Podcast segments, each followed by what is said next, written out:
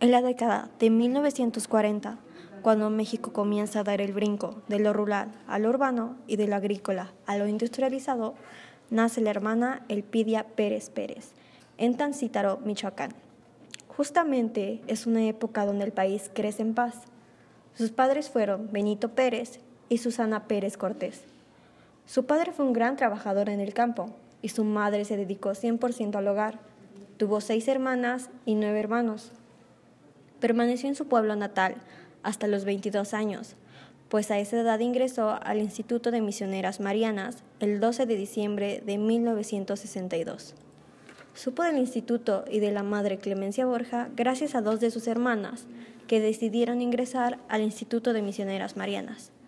Posteriormente, también ella decide ingresar con las Misioneras Marianas. La hermana Elpidia duró dos años como aspirante. Después de este tiempo, toma el hábito al ingresar al novicial. Después de estos años de formación, hace sus votos. La madre ejerció el apostolado de la educación, impartió clases a niños de primaria en Santa Rosa Jauregui, estuvo un año en el Molino de San Cayetano, dos en San José de Iturbide y seis años en Tijuana. Ella estaba feliz con sus cambios, convivía con los niños y le gustaba ser amada. La hermana de Lipidia nos deja una gran reflexión. Nunca estamos solos, nunca estamos tristes, pues Dios siempre estará con nosotros y nos acompañará en nuestros trabajos. Ella quisiera ser recordada de la manera tranquila, alegre y paciente.